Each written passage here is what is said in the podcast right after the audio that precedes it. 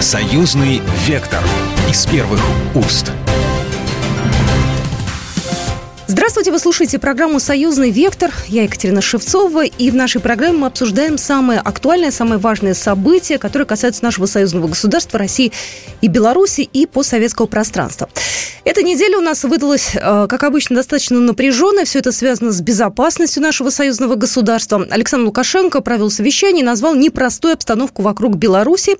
И, собственно говоря, об этом мы поговорим в нашей сегодняшней программе в том числе. Ну и также поговорим о том, э, почему так себя странно ведут страны Прибалтики. Я напомню, Латвия и Эстония на этой неделе объявили о понижении уровня дипломатических отношений и обязали обе страны российского посла покинуть страну. У нас на связи доктор экономических наук, профессор кафедры европейских исследований Санкт-Петербургского государственного университета Николай Маратович Межевич. Здравствуйте. Добрый день. Добрый день. Ну, я предлагаю начать с Прибалтики, потому что наши слушатели, может быть, не совсем понимают и знают, что такое понижение уровня дипломатических отношений. Что значит вот эти действия со стороны э, прибалтийских стран в отношении России? Классическая э, ситуация. Страны представляют посольства э, друг у друга на уровне послов, да, то есть посол старшее должностное лицо. Если э, по каким-то причинам посла нет, иногда, ну, бывает, он по состоянию здоровья поехал домой, или э, в отпуск поехал домой, то на время его отсутствия, это нормальная рабочая ситуация, посольство той или иной страны э, в другом, соответственно, государстве представляет советник-посланник, то есть второе по старшинству лицо. Ну, соответственно, если же происходит что-то чрезвычайное, то посла уже нет, и вместо посла или интересы государства представляет советник-посланник, ну, условно говоря, да, вот, чтобы было более понятно, вместо генерала старшим становится полковник, да? Угу. Ну, а соответственно э, уровень представительства снижается, и те возможности контактов, связи, общения, которые были у посла, у советника-посланника может не быть. Ну, а если назначается какое-то лицо специальным распоряжением э, временной поверенной в делах, то опять же это не дает тех возможностей, которые когда-то были у посла. Это может происходить в том числе и по причине ухудшения межгосударственных отношений. Ну и поскольку Эстония провоцирует Россию на протяжении десятков лет, но последнее время особенно активно, то в ответ на э, сокращение численности дипломатического персонала, на указание на сокращение численности дипломатического персонала России э, в Таллине, мы э, не только, так сказать, ответили симметрично, да, но и фактически уменьшили уровень дипломатического представительства. И правила таковы, э, что если э, наш посол покидает Эстонию, то эстонский, естественно, тоже собирает чемодан и едет домой. Ну, с этим более-менее разобрались. А теперь следующий момент. А почему они именно сейчас предприняли такие действия? Что это значит? Это такой фи они высказали публичное, либо они что-то там себе задумывают и затевают? В нашем, э, в нашем культовом фильме э, про Шерлока Холмса, да, э, есть такая фраза «элементарно, Ватсон». Тут еще, я бы сказал, проще, чем элементарно. Эстония считает себя воюющей страной, Эстония достаточно серьезно помогает Украине и делает все для того, чтобы оказать воздействие на Россию, негативное, да, угрожает применением ракет по Петербургу, угрожает перекрыть Финский залив, постоянно э, наращивает военное присутствие в приграничных районах, ну и многое-многое другое. Преследует русскоязычное население, сажает людей в тюрьмы. Ну, обычное такое фашистское государство, ничего нового, да. Вот. И, конечно, э, одним из элементов такой политики является дипломатическое давление. То, что касается Беларуси, отношения у Прибалтики к Беларуси такое же жесткое, как и к России, или все-таки они немножко э, здесь э, сдерживаются? Абсолютно одинаковые. И Прибалтика, и Соединенные Штаты, их кураторы, и Лондон относятся к нам абсолютно одинаково. Если э, мы победим, то э, нас будут э, вместе э, сажать на одну скамью подсудимых. А если победим мы, то мы их всех вместе будем сажать на ту же самую скамью подсудимых, да, Нюрнбергского типа. Так что все абсолютно одинаково. Ну, знаете, у меня иллюзий никаких нету. Я думаю, что все-таки мы победим. Знаете, как наше дело право, и победа будет за нами, как говорят многие телевизионные ведущие. Безусловно. У меня нет тоже ни малейшего сомнения. Просто путь к победе бывает чуть более коротким и чуть более длинным. Иногда кажется, что мы пошли немножко более длинным путем, но, э, опять же, э, за какие-то сюжеты, ну, скажем, по Прибалтике я могу отвечать головой, и давно отвечаю. А вот за военно-стратегическое планирование в целом, это как бы не на профессорскую зарплату. Даже, боюсь, не на зарплату академика. Знаете, вот еще туда же вплетается сегодняшний, ну, вернее, недавно сказанная Александром Лукашенко, э, значит, я сейчас процитирую, фраза э, «Республика Беларусь вынуждена реагировать на угрозу. С одной стороны, просит нас, чтобы мы ни в коем случае не воевали с Украиной, чтобы наши войска туда не двигались, пакт о ненападении предлагает заключить, а с другой стороны, готовит эту гремучую смесь и вооружает их. Литва, Польша вообще очумели. Зачем это надо, непонятно. Поэтому вынуждены э, жестко реагировать. Вот э, это на самом деле э, что значит? Действительно, вот как сказал Александр Лукашенко, Киев предлагал Минску заключить пакт о ненападении, чтобы потом войска Беларуси не двигались на Украину. Зачем все это было затеяно? И какую роль во всем этом играет Прибалтика с Польшей? Ну, проблема Киева заключается в том, что некоторые украинские политики произошли от такой э, далекой южной квази-птицы страуса. Да? А страус, как известно, если засовывает голову в песок, то думает, что его всего уже не видно. Да? Дело в том, что э, президент Республики Беларусь прекрасно знает, что на стороне Украины сражается э, батальон, он же себя иногда называет полком, а иногда даже бригадой. Э, батальон э, белорусских, ну, скажем, беглых, да, а, белорусская оппозиция, которая своей задачей ставит его личное э, уничтожение, уничтожение существующей политической системы Республики Беларусь, ну и так далее, и так далее. То есть, как бы путь через Минск на Москву, да, и понятно, что, ну, как можно договариваться с Киевом, если Киев открыто поддерживает вооруженные формирования, э, которые своей задачей ставят ликвидацию э, власти в Республике Беларусь. Так что Киев может говорить о чем угодно, но мы знаем другое, что сегодня в республике начинают снимать технику с складского хранения. Это, строго говоря, может быть, означает плановую проверку, а может быть, что-то и больше. Я думаю, что тут между строк читают и, извините, по ту сторону границы, да, пусть они на самом деле волнуются нервничают. Ведь наши учения были вот буквально недавно, да, авиационные, они очень ну, волновались по этому поводу. Будут. Конечно, конечно, еще будут, да. А, потому что э, Республике Беларусь угрожают с трех сторон. С севера Литва и Латвия, с запада Польша и с юга Украина. Это очень серьезный вызов. И, конечно, э, только военно-техническое сотрудничество с Россией дает республике возможность сохранить свою независимость, свой курс, свою систему власти в текущих условиях. Вы сейчас перечислили четыре страны, которые действительно граничат с Украиной, э, с Белоруссией и, мягко скажем, недружественные. Между ними какая-то договоренность есть по провокациям, как вы думаете, или каждый здесь э, э в каком-то своем направлении движется, или в них все-таки есть некая коалиция? Ну, если бы я знал, я бы вам не сказал, а, но если бы я знал, я а, носил бы не профессорское звание, а где-то генерал-полковника, и опять же бы вам ничего не сказал.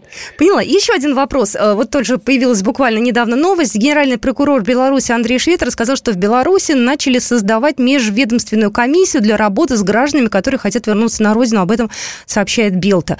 Как вы считаете, правильно ли вообще людей пускать обратно? Ведь в 2020 году очень многие уехали из Беларуси, да, и люди эти были, ну, мягко скажем, недружественно настроены. Вообще, вот пускать их или нет? Спустя два года. По-разному люди были настроены, как и у нас. Все одинаково. А, кто-то уехал в панике, по принципу «хватай мешок, вокзал уходит», а кто-то перед отъездом пытался разобрать рельсы на железной дороге, бросить э, бутылку с зажигательной э, смесью э, в дверь отделения милиции и прочее, прочее. То есть разные люди уезжали. Э, диверсантов, террористов, э, агентов иностранных разведок никто пускать обратно не будет. А людей, которые растерялись, действительно сложный момент. Да? Э, почему бы и нет? Можно и пустить обратно. А для этого создается э, вот эта вот группа, межведомственная комиссия, которую вы сказали, абсолютно правильное э, решение. В перспективе, кстати, нам надо об этом будет думать. Вот я про нас как раз и хотела спросить. Э, на, с нашими-то как быть? У нас сейчас, знаете, копи ломают по поводу того, прощать ли или не прощать артистов за их высказывания, и политиков.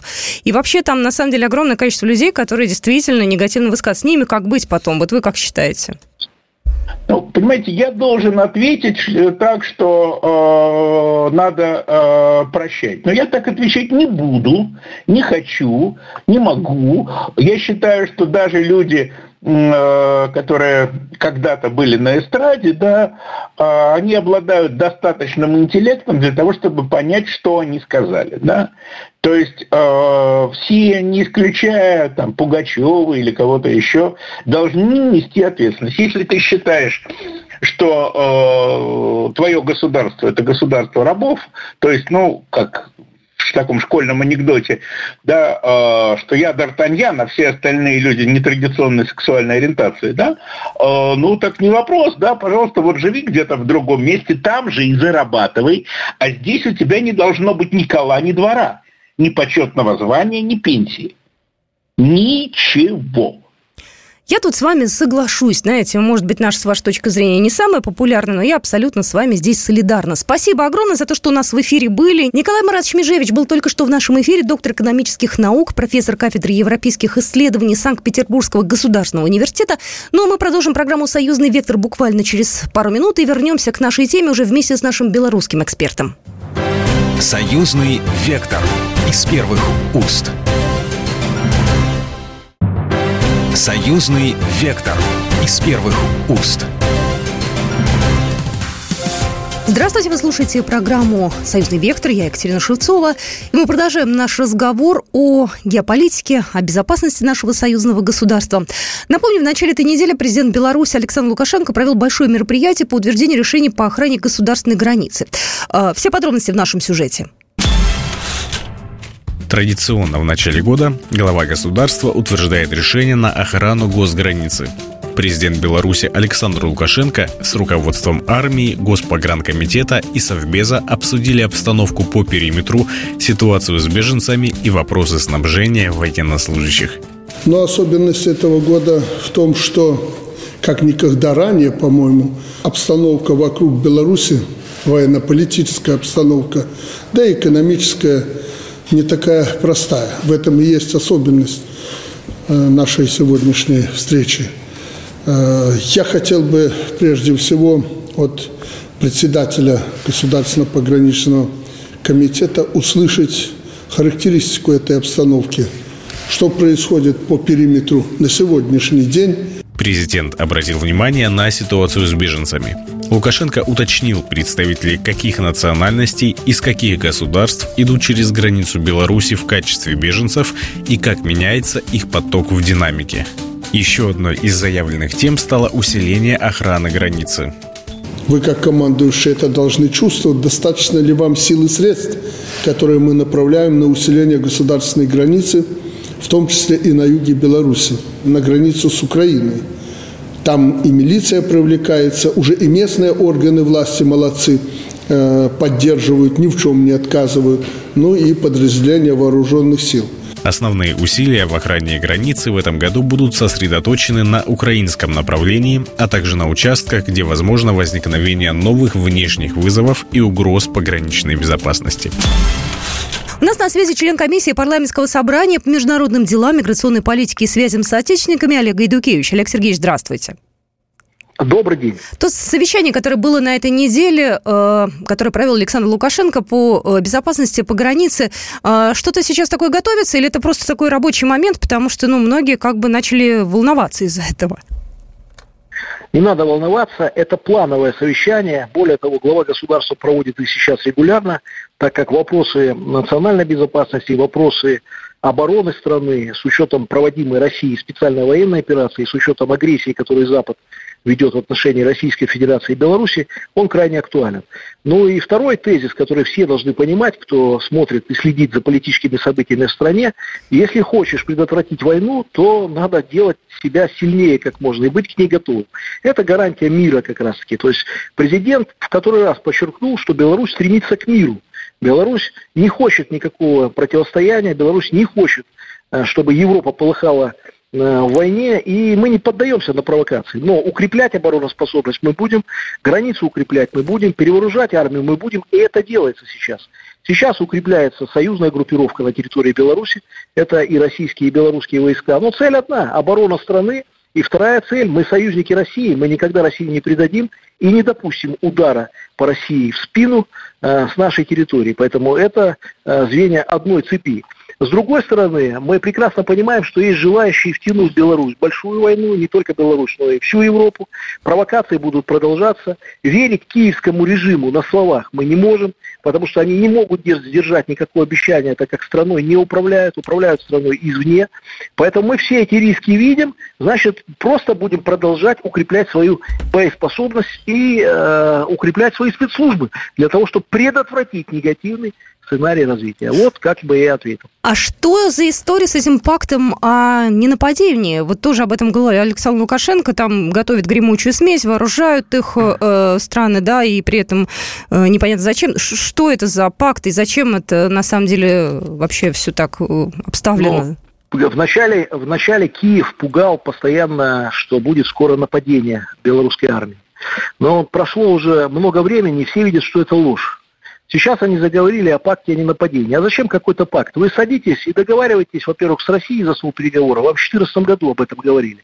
Вместо этого вы обманули весь мир – и вместо того, чтобы исполнять Минские соглашения, которые были в Минске подписаны, благодаря в том числе и нашему президенту, вы развязали войну гражданскую в отношении своих же граждан.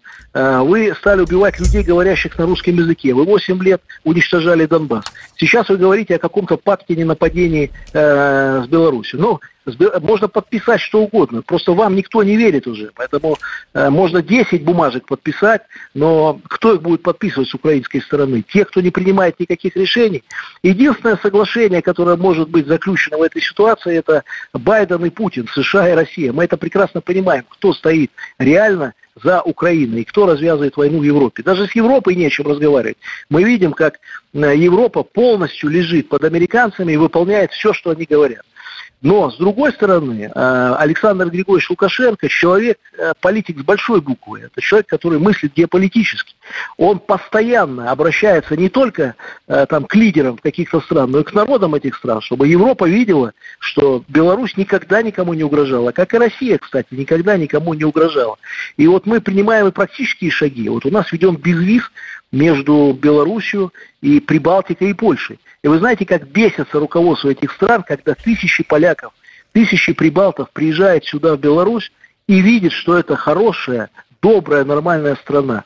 А они через нас видят и Россию. Они э, вырываются с этого информационного вакуума лжи, который сейчас поместили весь Европейский Союз и рассказывают сказки им о том, что Беларусь агрессивна, Россия агрессивна, что мы кому-то угрожаем. Никогда мы никому не угрожали. И кто сейчас борется за мир в регионе, это Россия и Беларусь.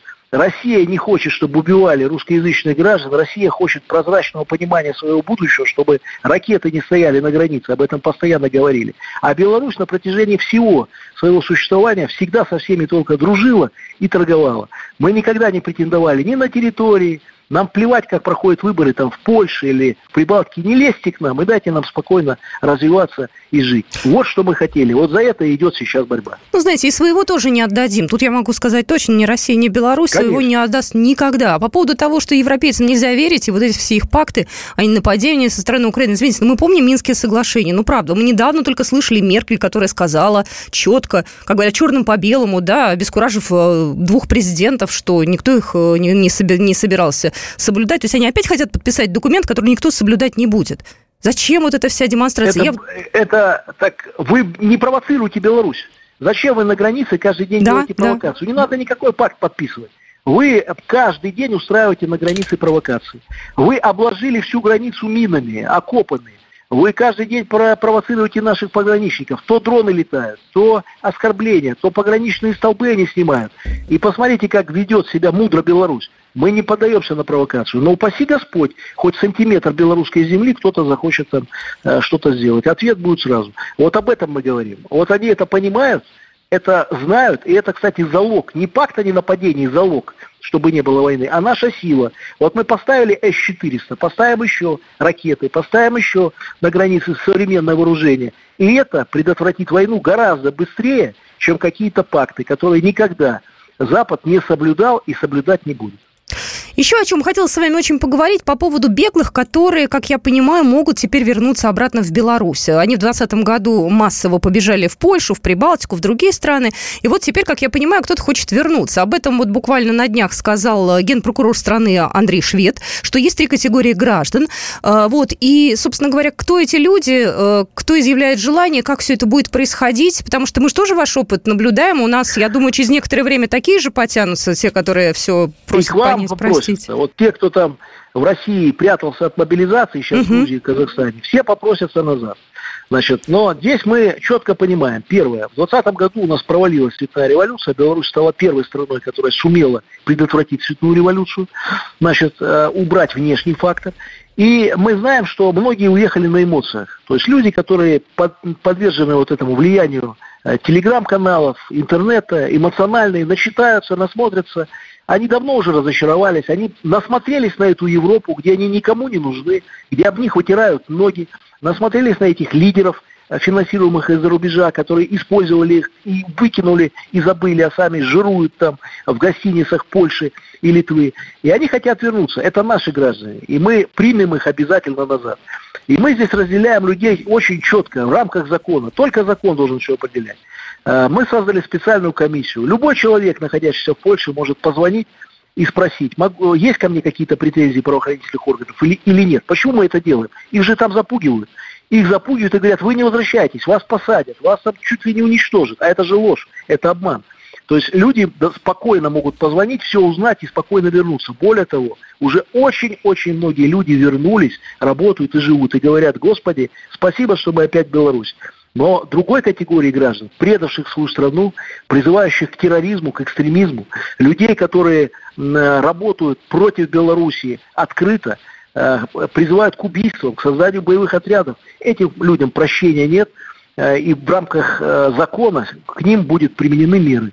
Это и суды заочные, которые у нас идут, конфискация имущества, лишение гражданства. Я хочу, чтобы в России смотрели наш опыт – и те, кто действительно предал Россию, кто не просто предал, испугался, там убежал и вернется, а кто работает против России, как, почему они до сих пор имущество имеют, почему их до сих пор не привыкли к ответственности. Смотрите на наш опыт и не повторяйте никогда вот чего-то другого, потому что другого пути нет. Против нас ведется гибридная война. Или мы Э, выстоим, или мы станем сильнее, или будет другой сценарий, в который я не верю, я убежден, что мы выстоим и победим. Спасибо большое. Олег Гайдукевич был только что у нас на связи, член комиссии парламентского собрания по международным делам, миграционной политике и связям с отечественниками. Ну что же, на этом программу «Союзный вектор» мы на сегодня заканчиваем. С вами была Екатерина Шевцова. До свидания. Программа произведена по заказу телерадиовещательной организации Союзного государства. «Союзный вектор» из первых уст.